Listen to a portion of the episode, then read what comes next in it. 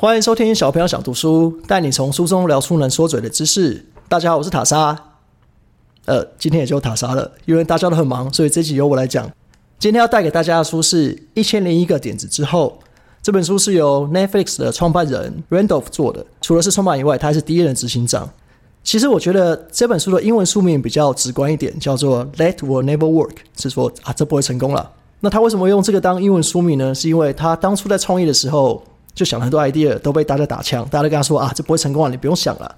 所以他就很常听到这句话，他就觉得说，哎，那我把这当书名，算是一个小小的幽默。只不过必须说，他一开始创业想的真的是一堆奇怪点子，像是刻字化球棒、刻字化冲浪板，甚至刻字化的洗发精。他的想法就是说，每个人不一样的发质，所以每个人都值得拥有自己独一无二的洗发精。那可以想象，这个点子一定被打枪嘛？Netflix 的这个点子是怎么来的呢？Netflix 有两个创办人，一个是刚刚提到的作者 Randolph，跟另外一个创办人是 Hastings。那他们怎么认识的呢？Randolph 原本在一个网络公司上班，这个公司被 Hastings 的公司并购，所以他们就变成同事了嘛。那刚好因为他们两个的家很近，所以他们会早上的时候一起通车去上班。LA 满常塞车，所以他们车上很无聊，就要想些事情做。通常的情况下是 Randolph 提出点子。然后 Hastings 负责来打枪啦，就是他负责站在对立面说这件事可不可行。我们可以在那个 Netflix 网站上面看到，他们成立的品牌的原因是因为 Hastings 当初去百事达租了录影带，他因为晚还被罚了钱，好像是罚了四十块美金，他觉得很不合理。我租一租一个录影带才五块美金，你一罚罚四十块，所以他把这个愤怒转为力量，他决定我要自己开一家网络上的租片公司，然后来打趴百事达。那其实后来这件事情，他们也有承认说是一个比较偏行销的故事啦。那刚好提到录影带，我来讲一下录影带的背景故事。录影带大概是在一九八零年代上市。其实录影带刚上市的时候是蛮便宜的，一一片可能才二十美金，所以是一般消费者都能接受的价钱。但是电影公司慢慢发现，这些利润都被录影带店赚走了。怎么说呢？因为你看录影带，你一个卖二十美金，那其实他租一次租五块美金，等于他租四次就回本啦。电影公司觉得说，哇，我电影拍这么辛苦。啊，累都我在累啊，钱都是你在赚，他们觉得很不平衡，他们就把录音带调到一个很高的价钱，八十美金。那其实你可以想象嘛，除非是真的特别爱好的电影，你才会花个两千五百台币去买一个录影带嘛。这件事情造成了电影公司跟一般消费者之间是有一个桥梁在的，那这个桥梁就是录影带店。Netflix 的创办人就觉得说，哎，这是一个商机，因为他们觉得说，如果他们能做线上的出租录影带公司，可以省下了很多成本，不用店面的钱嘛。所以他们觉得这件事可行，但是后来又发现录影带，呃，可能有看过的知道，录影带是很大的东西，所以运费很不划算。你想看，你要租的时候，你要先寄去给消费者，消费者再寄回来给你，光这运费你就没办法回本了。所以他们本来是已经放弃了。但是在一九九七年的时候，有一个新的东西出现，叫 DVD。那我知道，对大部分的听众来讲，这应该也是一个上古时代的东西了。可是，在那个时候算是最新的科技。那时候 DVD 一片只要二十美金。加上它很薄，所以运费是很便宜，它可以用文件的价钱来寄，所以这两个人就觉得说，哎，好像这件事情有搞头喽。因为第一个每片的成本降低了，加上运费又变得很便宜了，好像就可以尝试看看。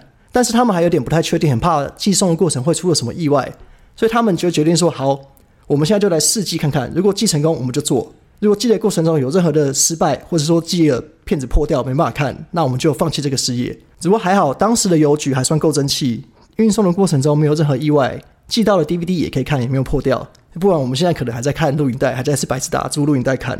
当他们决定要做这个计划之后，他们就开始找投资者嘛。只不过一开始也是很多人唱衰，觉得这 DVD 只是在影音串流之前的一个过渡品啦，五年内就会被取代了。你现在做一个五年内就会消失的产品干嘛？我为什么要投资这个这么短视经历的产品？只不过还好运气好是好莱坞当时想要主导 DVD，因为刚好提到录影带嘛，录影带的钱都被录影带店赚走。所以这次好莱坞的电影制片公司相当看重 DVD 这个产品，他们希望说可以透过这个比较便宜的产品，把消费者和电影公司之间的桥梁，就是录影带店都拆掉。我们想要直接对到消费者，所以他们想要好好的发展 DVD。加上那时候音乐产业刚开始把音乐放在线上，就碰到大量的盗版行为，所以电影公司对于把电影放上线、放在线上给人家下载这件事情是相当保守。也因此让 DVD 的生命周期比想象中长了很多。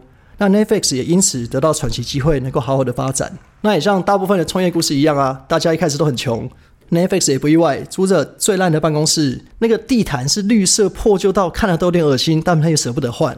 然后连办公室的桌椅都是呃，可能同事各自从家里带来。你也知道这多可怜，他们那种什么破的椅子，说拖动都会有声音，叽叽呱呱叫，他们一直用到现在。然后他们一开始的行销方式也是很省钱，因为他们没有太多钱行销，所以他们就是雇佣了大量网军。他们有请人专门在各大论坛开分身，他们会假装说我只是个单纯的爱好者，我跟 Netflix 没有关系，然后就会上网发绯闻说，哎。你们有听过一家 DVD 租借公司叫做 Netflix 吗？他们好像嗯骗子很多，价钱蛮合理。就是用一开始是用这么拙劣的手法在推 Netflix 的最早名称也不是叫 Netflix，他们叫 Kibo。Kibo 这个字在英文是狗食的意思。那其实我觉得这个意思蛮有趣的。Kibo 这个词主要是来自于一个广告行销的格言，它的意思是说，不管你狗食广告拍的多好，你家的狗不吃，那就是垃圾。所以他们想要借此来提醒自己。要把产品专注好，而不是把精力花在行销上面。那其实为什么叫 Netflix 呢？其他也是很单纯啊，Net 就网络，Flex 就电影，所以其实翻成中文就是网络电影。所以这样听起来，我觉得 Keyboard 还比较有趣一点。Netflix 是在一九九八年正式上线，那这其实比我预期的早了很多。因为其实我啦，我会觉得 Netflix 好像是在近五年才开始比较听到的一个品牌，但是其实它早在一九九八年就上线了。只不过那时候的产品跟现在是有些区别，像现在是线上影音串流嘛，但是那个时候是 DVD 线上的租货卖，他们一上线的时候表现非常好，订单真是多到他们自己都不敢相信。但是问题马上就来了，超过九成的订单都是选择买断，就是都没有要租，都是买回家。那他们后来研究一下为什么，是因为在当时 DVD 算是一个比较先进的产品。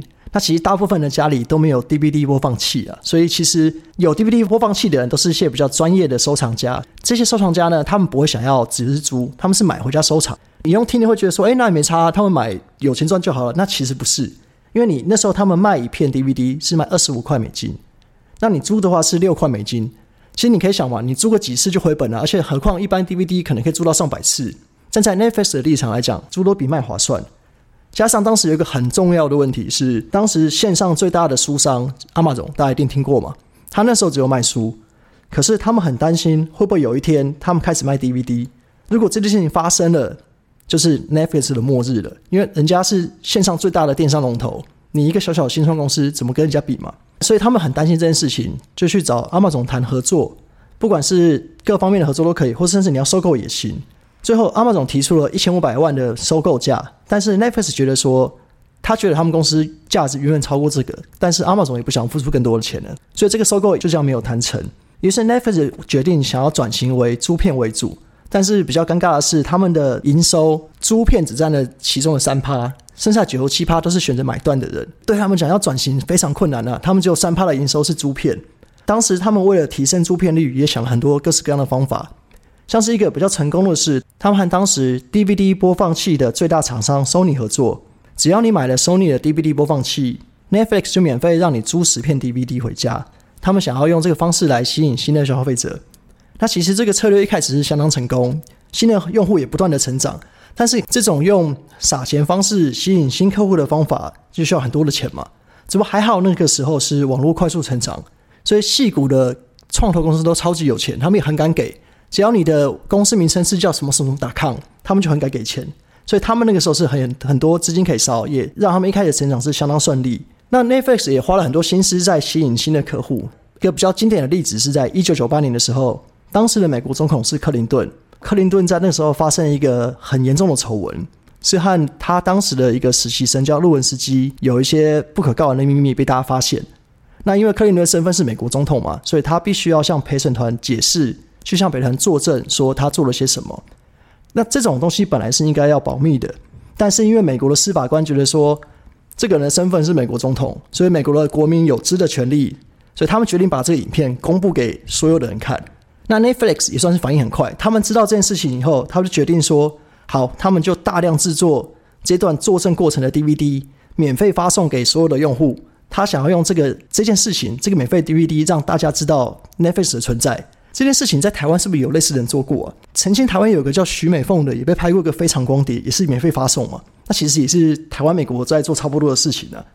Netflix 这件事情算是在当初算相当成功，那时候的新闻媒体就大量的报道，所以他们因此也得到了很多新的用户。只不过中间有发生一些蛮瞎的事情，因为那时候他们急着推出克林顿这个 DVD，所以他们没有时间贴标签，所以送给消费者的手上的时候，他那个光碟是空白的，上面什么都没写。不过在分钟发送的过程中，他们不小心把克林顿的这个光碟跟 A 片的光碟搞混了，所以有些消费者收到其实是 A 片的光碟，这很尴尬吧？你可以想象，你今天回家要给你爸看，说：“哎，爸爸，我给你看我们美国总统作证的影片。”结果打开这一片，但，这一定全场傻眼。Netflix 对于这件事情，他们也很沉重的道歉，他们觉得说这我们的错。所以不小心收了 A 片的人，你们可以寄回来，我再寄新的给你。那这些邮资都是 Netflix 来包。所以我比较好笑的是，这些收到 A 片的人，没有任何一个人寄回来，全部都欣然接受。然后 Netflix 办公室有许多有趣的文化，我觉得蛮值得分享的。我印象比较深刻的是小便斗的钱币游戏。那这个游戏怎么玩呢？是他们公司的员工在上完厕所之后，可以在小便斗里面放钱。他们想要观察说，到底要金额累积到多少，才会有勇者。可以忍受一切，抛弃尊严，把小便斗里面沾满尿的钱拿走。那他们还有做一个结论：怎样的情况下会比较有人拿？他们的结论是说，如果要硬币的话，一 quarter 以上就会有人开始动手了。一 quarter 差不多是差不多七八块台币了。所以你看，一个这么大的新创公司，只要七八块台币，他们就会抛弃尊严去捡小便斗里面的钱。如果是纸币的话呢？因为纸币你可以想象嘛。它那个吸收力、毛细作用比较强，所以它可以沾满到更多你不想碰到的东西。所以他们统计说，如果是纸钞的话，至少五块美金才会吸引到勇者决定要出手。怎么 Netflix 就差不多在这个时候碰到了挑战。到了一九九八年底的时候，他们担心已久的事情终于发生了。阿玛总决定在线上贩售了 DVD。那你可以想象，这一定严重影响到 Netflix 的 DVD 的收入嘛？所以他们也被迫转型，想要改以租片为主了。他们想了三个方法，第一个是。取消还片滞纳金，就是你如果太晚还，就我就不罚你钱了。我现在改成一个月，你可以租四片，那你要放多久都可以，但是你没有还旧片之前，你不能租新片。第二个是建立客户想看的电影清单，他会依照他们的数据推荐你想看的电影。他们是怕说，如果有人看完了片还了旧的，但是忘记租新的，那怎么办？就没有再继续享用 Netflix 服务了嘛？所以他们就会。当你还的时候，他们就自动依照清单寄新的电影给你，让你一直跟 Netflix 有互动。第三个就是大家比较耳熟能详的订阅制。他们为了要选择哪个方法争论很久了，那最后直到有人在旁边说：“哎，争什么？掺在一起做三六年玩啊，笨蛋！”他们就把所有的方案合在一起一起上，就觉得啊，干嘛做选择？小朋友在做选择啊，我要就是一起上。其实这三个方案合在一起，就是现在大家认识的 Netflix 了吧？订阅制在刚开始推出的时候是免费试用的啊，他们也是很担心说，哎，会不会大家都免费宅啊？干，只要开始收钱就退订。但其实结果出乎他们的预期，因为他们的影片清单做得很好，加上他们引进了新的 Cinematch 系统。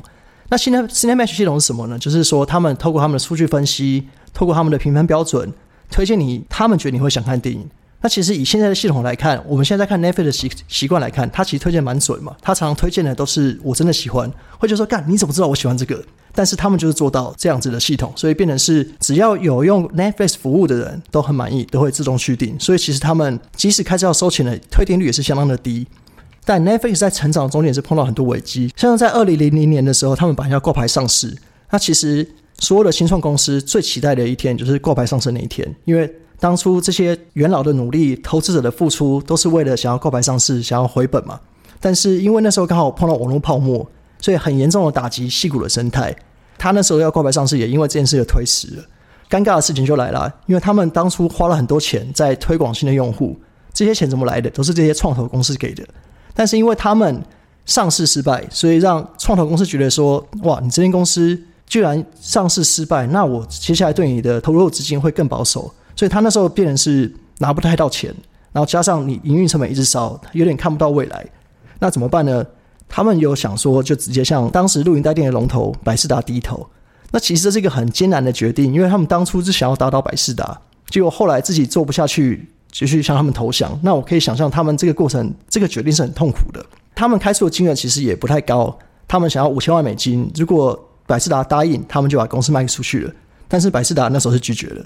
那只不过以马后炮的角度来看，这是一个算是蛮重大的失误嘛？因为现在 Netflix 市值是差不多一千五百亿美金，那当初五千万他不买，那反过来百事达现在已经是一间夕阳产业，已经快不行了。但对 Netflix 来说，他那时候没有得到这个五千万的收购，他也是做的很痛苦，所以他们做了一个很艰难的决定，他们开始了第一次的大裁员。这个裁员裁的其实蛮硬的，他们把很多一开始的元老都裁掉了。那我可以想象他们做这个决定是很痛苦嘛，因为当初这些人是从最早跟你过来，就是看上公司未来，觉得说会成功，我们可以一起努力。但是因为中间的经营不太顺利，就把这些都裁掉了。但也是因为这个决定，Netflix 存活了下来。他们把人事精简之后，留下他们当时认为最适合的团队。在经过努力之后，他们的目标订阅一百万用户也达到了，所以他们在二零零二年的时候就开始正式上市了。本书的作者也是当时的执行长、共同创办人 Randolph，他也在那个时候，他觉得他自己的阶段性任务达成了。因为就刚刚我提到嘛，这些新创公司最想要就上市，那他觉得他也上市了，他想要把剩下的时间好好留给家人，所以他把股份卖掉，也退出了这个团队。那他退出之后的故事，跟 Netflix 怎么从 DVD 租借的公司转为线上语音串流平台，甚至会现在有自己的制作团队制作自己的电影跟影集。那中间是经过怎么样的转变呢？啊，因为时间关系，我们就下集再说吧。我是塔莎，今天谢谢大家，拜拜。